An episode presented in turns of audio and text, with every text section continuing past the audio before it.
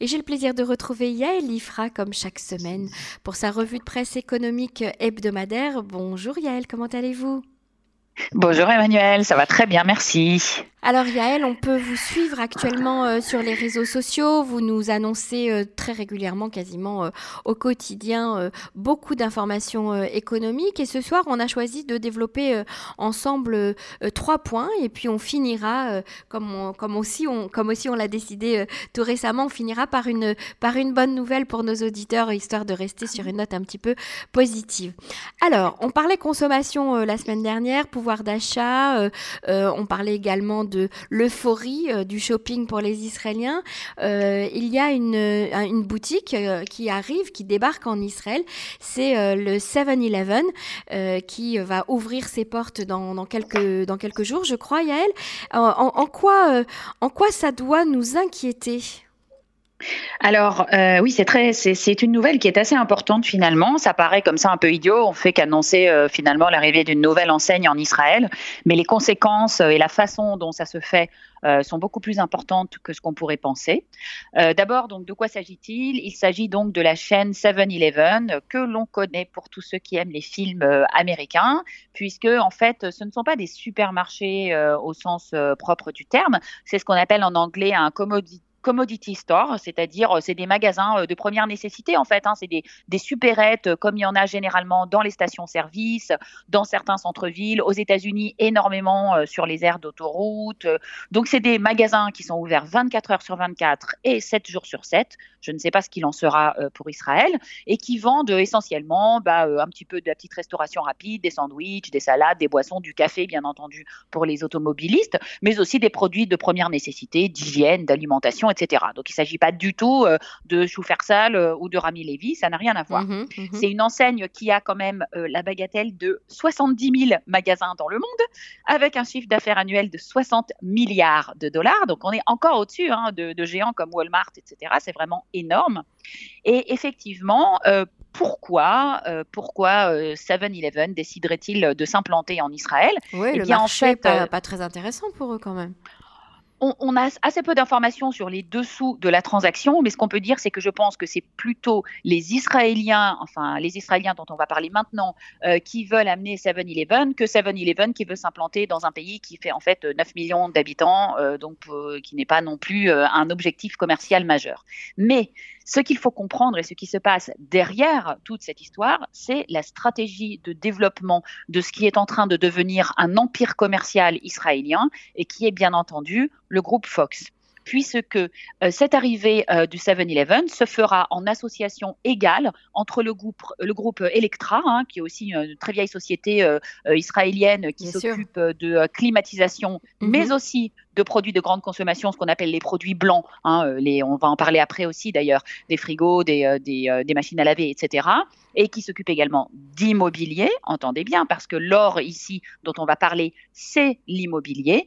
Et cette association vise à amener ici donc 7-Eleven et par son biais-là à encore étendre l'empire de Harel Wiesel, le patron de Fox. Pourquoi? Harel Wiesel, dont on a, on a, beaucoup entendu parler pendant, depuis le début de la crise du corona, il, a, il a fait parler de lui. Il a fait beaucoup parler de lui et euh, je, je, renvoie euh, tous les auditeurs euh, à l'assez grand nombre de posts que j'ai écrits euh, sur le groupe Fox et toutes euh, ces méthodes euh, assez voyous pour bloquer la concurrence, étendre mhm. son empire de toutes sortes de façons. Harel Wiesel est quelqu'un d'extrêmement intelligent, mais d'une certaine façon d'assez dangereux pour le marché israélien qui n'est très très peu protégé contre les abus de, de concurrence. Et ce qui se passe aujourd'hui, c'est qu'en fait, c'est un peu terrible. On a parlé la semaine dernière, vous savez, des, des profiteurs de guerre, enfin des gens qui mhm. profitaient du corona. Eh bien, en fait, qu'est-ce qui se passe? Il y a énormément de petites surfaces en Israël qui sont en train de faire faillite parce qu'elles sont fermées, parce que les mmh. magasins de rue n'ont rouvert que la semaine dernière, qu'il y a beaucoup moins de circulation automobile, que les gens ne quittent plus leur maison. Et donc, en fait, eh bien, on peut faire une razzia sur des surfaces immobilières de petite taille très facilement à très bas prix, avec euh, que ce soit des loyers ou des achats. Et puis, il mhm. faut comprendre que 7-Eleven, ça fonctionne sur le système de la franchise et que donc en Israël, les Israéliens sont très friands hein, de franchise. C'est le franchisé qui va supporter plus de la moitié des coûts de l'installation, de la mise en place du magasin. Donc c'est l'occasion pour euh, le groupe Fox avec le groupe Electra, en fait, de s'implanter, de vendre leurs produits, de vendre leurs produits dérivés, parce que c'est très facile aussi de refourguer. Euh, bah, on mettra en même temps euh, quelques t-shirts ou alors des, produits Laline ou des chaussettes, voilà, bien entendu. Et surtout, c'est que Harel Wiesel a vu que dans la loi contre la concentration qui a été passée en Israël il y a une quinzaine d'années, non pardon, en 2013, un peu moins de dix ans, euh, il y a une brèche, il y a un trou. Cette loi est censée empêcher effectivement un acteur de prendre le contrôle sur un secteur euh, israélien, mais surtout s'il s'agit d'entreprises israéliennes. Mmh. C'est exactement ce que j'ai décrit un certain nombre de fois euh, dans mes articles et qu'a fait Harel Wiesel avec le système, avec le, secteur des chaussures de sport. Puisque vous vous souvenez qu'il a Footlocker, il a Nike, il a monté encore un autre magasin de chaussures de sport, et par le biais de marques étrangères, il mhm. règne sur le marché et bloque la concurrence. Et là, effectivement, il n'y a pas de loi. Donc avec 7-Eleven, c'est plus ou moins ce qui est prévu. On a mhm. prévu d'ouvrir 250 magasins dans les années à venir. Donc une fois de plus, on fait main basse sur les petites surfaces commerciales, en particulier mhm. de petits commerces qui ont fait faillite, qui sont un peu aux abois et qui sont pas trop, euh, qui vont pas trop pouvoir euh, négocier. Ensuite, on installe euh, donc une mainmise supplémentaire sur le marché via donc euh, une facilité euh, avec la logistique dont disposent évidemment les groupes Electra et Fox, les camions, la possibilité d'approvisionner, d'être ouvert sans cesse, toutes les facilités qu'ont une très grande entreprise en Israël. Et ainsi, ben, on va continuer à tuer le petit commerce. Hein. C'est pas que dans les stations-service, ça soit pas des chaînes. Hein. On le sait bien, c'est Delec, c'est c'est Doralone, d'accord. Mais ça ne change rien. On va une fois de plus venir aller grignoter aussi peut-être sur les grandes surfaces. Évidemment qu'il n'y aura aucun changement de prix. Alors j'ai entendu euh, le reportage qui a été fait sur la chaîne 12. Alors véritablement, là aussi on voit le problématique en Israël que les médias appartiennent aussi au même groupe, tous les mêmes, mhm. puisque la journaliste a annoncé pleine d'enthousiasme, ah c'est magnifique, les prix vont baisser, il va y avoir de la concurrence. Donc franchement, euh, il y a vraiment de quoi euh, pas se moquer, mais être un petit peu ironique par rapport à ce regard naïf qui veut dire qu'à chaque fois qu'une nouvelle enseigne arrive en Israël, il y aurait de la concurrence. Évidemment non, la concurrence c'est quand euh, il n'y a pas euh, un groupe qui tient toutes ces chaînes. Et j'ajoute que également, on reproche à Harel Wiesel, c'est une dernière chose parce qu'on parle beaucoup des canyons aujourd'hui, hein, euh, mhm. Emmanuel. Les Quand vont-ils rouvrir? Mhm. Voilà, les centres commerciaux fermés en Israël qui sont très importants en raison du climat où les gens passent beaucoup de temps. Eh bien, euh, il y a des rumeurs qui courent euh, que avec la quantité de marques que, que, le groupe Fox distribue, vous savez qu'il y en a énormément. Hein, c'est Fox, Fox Home, Laline, Shilave, American Eagle, Nike, Footlocker, Mango, Dream Sport, enfin énormément de, de marques que en fait Harel Wiesel se négocie à l'avance avec les deux, le duopole des canyons euh, des centres commerciaux en Israël, puisque c'est un duopole euh, offert et euh, Azrieli. Il se négocie des meilleurs tarifs que tout le monde. Il se négocie le financement par le centre commercial de l'installation des magasins, de leur élargissement, de tout ce qui est cosmétique, etc.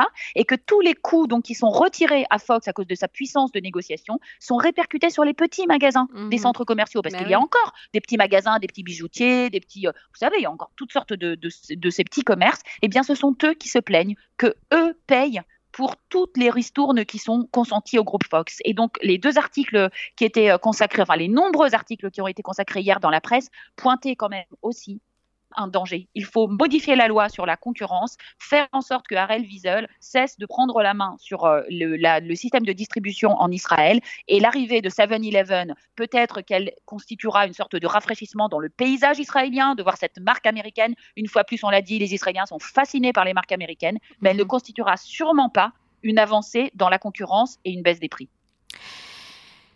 Les importateurs d'électroménagers ont profité également de la crise du corona, mais euh, pour booster leur marge. Alors oui, non, euh, les produits continuent euh, de monter, les prix continuent de monter. Comment ça se fait, Yael? Bon, alors là, c'est un autre problème. C'est un problème qui est lié à la Chine. On va reparler du groupe Electra. Donc, il faut savoir, un article qui est paru hier dans le Calcaliste, que tous les gros importateurs de produits d'électroménager ont informé les distributeurs et les magasins que les prix vont augmenter à partir du 1er décembre et ils vont pas un petit peu augmenter, hein, Emmanuel, ils vont augmenter probablement entre 10 et 20% c'est énorme. Donc, Calcalist a essayé de se renseigner pour savoir à quoi seraient dues ces augmentations. Et il y a tout un ensemble de, de facteurs qui viennent tous de Chine. Eh bien, en fait, ce qui se passe, vous vous souvenez, hein, on avait fait une première émission au mois de mars sur le corona, je m'en souviens très très bien, où on avait parlé des usines qui avaient fermé, de la mondialisation et du transport maritime. Mhm. Ce n'est que maintenant qu'arrive l'onde de choc ah, de toutes ces fermetures d'usines qui ont eu lieu au mois de mars en Chine.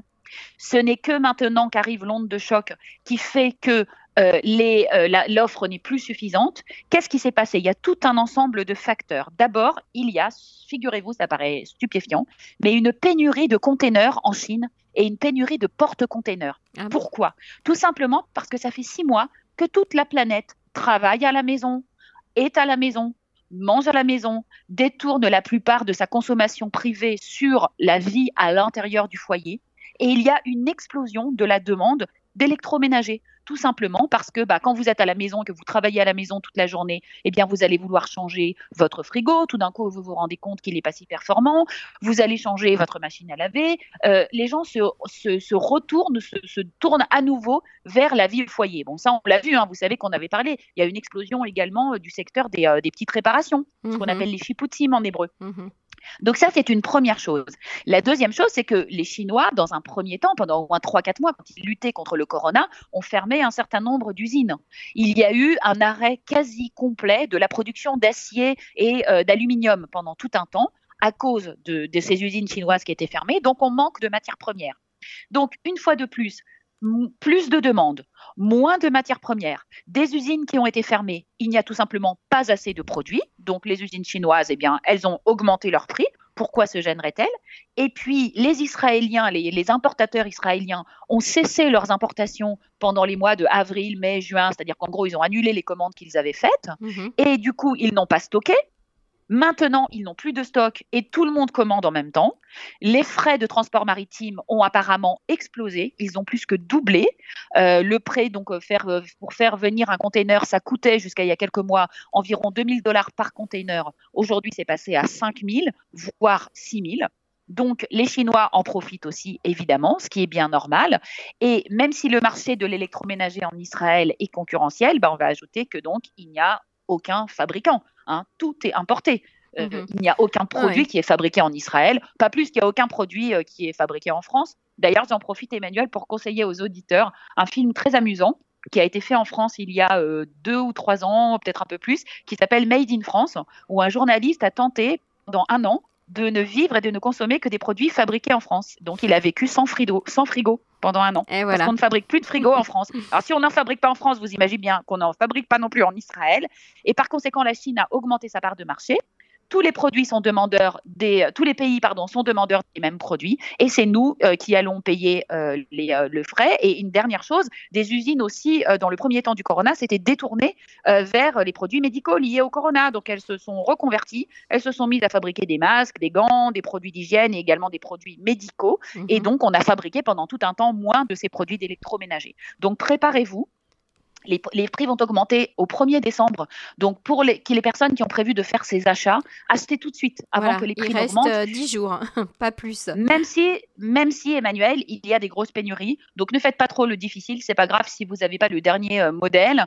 Euh, je vous encourage à vous reposer sur des marques plutôt fiables. Il y a le, euh, bah, on en a parlé la semaine dernière, désolé Emmanuel de le rappeler, mais bon, il y a le Black Friday le 27 novembre qui n'est donc pas encore le 1er décembre. Donc, allez-y acheter si vous avez prévu un achat. Il ne s'agit pas de se jeter sur un achat qu'on n'avait pas prévu, mhm, évidemment. Mhm. Mais si vous aviez prévu, à partir du 1er décembre, les prix vont énormément augmenter. Il faut donc mieux acheter maintenant.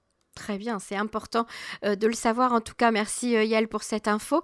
Euh, on va terminer sur le, point qui, touche tout le monde en ce moment et dont toute la presse parle, c'est cette course au vaccin contre le Covid-19. Alors, on, voit maintenant plusieurs laboratoires qui, sont en course. Le laboratoire Pfizer annonce que le, vaccin va, va obtenir son autorisation de mise sur le marché beaucoup plus rapidement que prévu. Qu'en est-il de la gestion des risque, Yael Ah, c'est hyper intéressant, ça c'est un sujet qui m'a vraiment euh, passionné. Donc c'est un article qui est paru hier dans le marqueur euh, de toujours bah, Mira Varlozorov que je vais rendre euh, finalement très célèbre chez les Français Absolument. à force de Mais c'est c'est un article ce qu'on appelle la dispersion des risques. En fait, comment fait-on lorsque on doit acheter des vaccins qui ne sont pas prêts euh, qui n'ont pas encore été utilisés euh, de façon euh, massive sur des populations et que 36 sociétés sont en train de développer en parallèle avec des techniques différentes. Chaque pays a donc choisi sa gestion de risque. Bon, Mera Varlozorov, vous savez, elle n'est pas très positive dans la vie. elle est toujours très critique d'Israël, mais elle raconte effectivement comment les décisions ont été prises et une fois de plus, elle explique que euh, Israël s'est euh, distingué entre guillemets par euh, la façon un petit peu improvisée dont on a géré les choses. Donc, on sait que effectivement, la première annonce qui a été faite était l'annonce de Pfizer. Donc, ça a fait les titres, la bourse a explosé. Vous vous en souvenez Bien sûr. Le vaccin de Pfizer a été annoncé fiable à 90 puis à 95 ce qui n'est pas tellement le problème. Au début, on était hyper enthousiaste jusqu'à ce qu'on nous explique qu'en fait, en gros, le vaccin devait être conservé en permanence à moins 80 degrés. Moins 80 degrés, il faut comprendre que c'est des congélateurs de très grand froid euh, qui sont des congélateurs industriels qui ne sont évidemment pas du tout fabriqués euh, dans le monde de façon courante parce qu'on conserve assez peu de choses à moins 80 degrés. Il faut que pendant tout le transport, la chaîne du froid ne soit jamais interrompue, ce qui exige d'emballer les vaccins dans euh, de la glace on dit ça, de la glace sèche. Euh, oui, c'est de la glace sèche, c'est ça. Euh, des flocons de, pas des glaçons avec de l'eau, mais des glaçons, des, glaçons secs. De, de, je sais pas. Oui, ça porte un nom effectivement, mais je ne le re... Voilà que je ne trouve plus non plus. Bon, voilà, je, voilà. Mais ce qu'il faut comprendre, c'est que cette fameuse glace sèche, quand on emballe les vaccins qui sont dans l'avion, par exemple, elle, elle va quand même fondre, mais quand elle fond, elle va dégager du monoxyde de carbone qui peut donc empoisonner l'équipage. Donc, on ne peut pas en mettre de trop. Ah non, mais la logistique, c'est quelque chose d'incroyable. Et puis après, bon, évidemment, quand on les débarque du camion, il faut qu'ils arrivent immédiatement dans un autre congélateur. Il faut qu'il y ait les mêmes congélateurs dans le centre de vaccination. Ça a quand même légèrement douché l'enthousiasme mondial. On était très contents. C'était un peu les Messi Pfizer. Et donc, nous, en plus, on n'avait pas signé avec Pfizer, vous vous en souvenez. donc, Binyamin Netanyahu s'est précipité. On nous a rappelé à l'envie les origines euh, de Salonique, du patron de, Pfizer. grec, du patron de Pfizer, absolument. Ah, c'était très émouvant, très émouvant. Bon, il faut quand même comprendre que c'est des histoires de gros sous. On ne sait pas combien l'État d'Israël s'est engagé à payer, mais certainement beaucoup d'argent. Et une semaine, et nous, on nous dit, ah bah oui, mais nous, on avait signé avec Moderna, et Moderna, euh, voilà. Donc, une semaine plus tard, Moderna annonce quelque chose de beaucoup plus intéressant. Et là, on se rend compte qu'Israël a quand même eu le nez fin et a été très malin, puisque le vaccin de Moderna, c'est seulement moins 20%, qu'on peut le décongeler et le garder ensuite pendant 30 jours. Donc, les contraintes logistiques sont largement, euh, largement euh, atténuées et ça les rend beaucoup plus faciles. Et ce qui est intéressant dans ce que nous explique euh, Mera Varlozorov dans cet article, et ce que j'ai lu après dans plusieurs autres articles, c'est que les pays du monde ont adopté des stratégies très différentes. En fait, ce qui se passe, c'est qu'on ne acheter euh, ou s'engager à acheter, on met des options. C'est exactement comme un marché, euh, ce qu'on appelle les marchés futurs. Hein. Mm-hmm. Donc, on met une option sur un vaccin qui peut-être sera développé, peut-être ne le sera pas, peut-être ne verra jamais le jour. Et d'avance, on met des cartes sur la table auprès des laboratoires et euh, on estime qu'en principe, chaque pays doit acheter plusieurs fois le nombre de vaccins par rapport au nombre de, par rapport au nombre d'habitants. C'est-à-dire, par exemple, le Canada a acheté dix fois plus de vaccins que son nombre d'habitants. Il a mis des options. L'Australie et l'Angleterre, cinq fois plus. Les États-Unis, trois fois plus. L'Union européenne, elle a mutualisé les stocks, comme on le sait, deux fois plus. Et là, on découvre avec un petit peu quand même d'inquiétude euh, qu'Israël se trouve tout en bas de cette échelle. Parce qu'en Israël, si on ajoute tout ce qu'on a acheté, donc on aurait acheté 1 ou 2 millions de vaccins à Moderna, 4 mhm. euh, millions de Pfizer, et 1 million d'une autre petite société. En tout, ça fait 6 millions. Et nous, on a 9 millions d'habitants. Et donc, en fait, on est un des seuls pays du monde qui n'a pas acheté plus que son nombre d'habitants en vaccins. Surtout qu'il y a plusieurs injections. Euh, si je ne me trompe pas, il y a plusieurs injections à faire.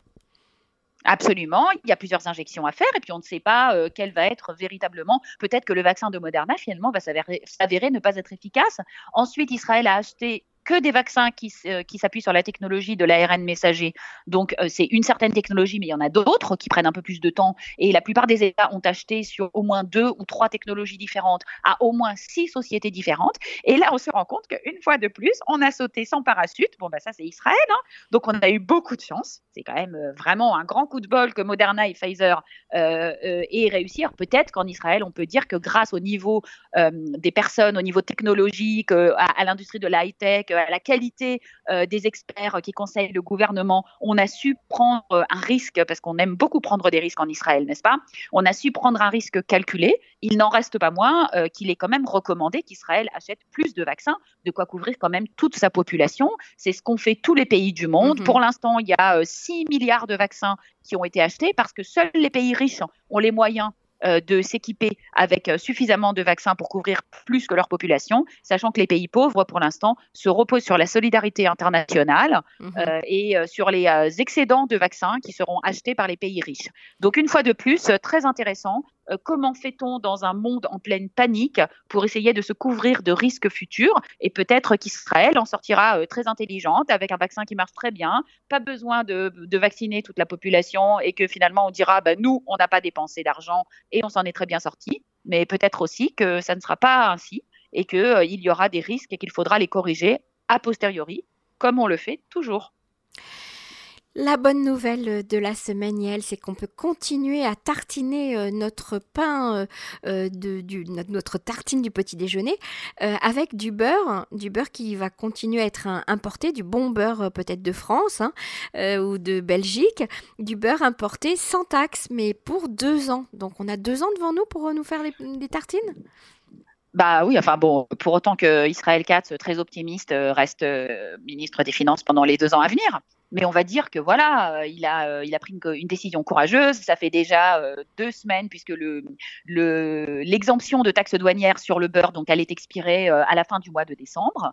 Donc les fermiers, les exploitants agricoles avaient déjà commencé, vous l'avez entendu, leur guerre contre le beurre de l'étranger en disant qu'il n'y a aucune pénurie, alors qu'on sait qu'on en a une puisque pratiquement pendant un an il n'y a pas eu de beurre en Israël.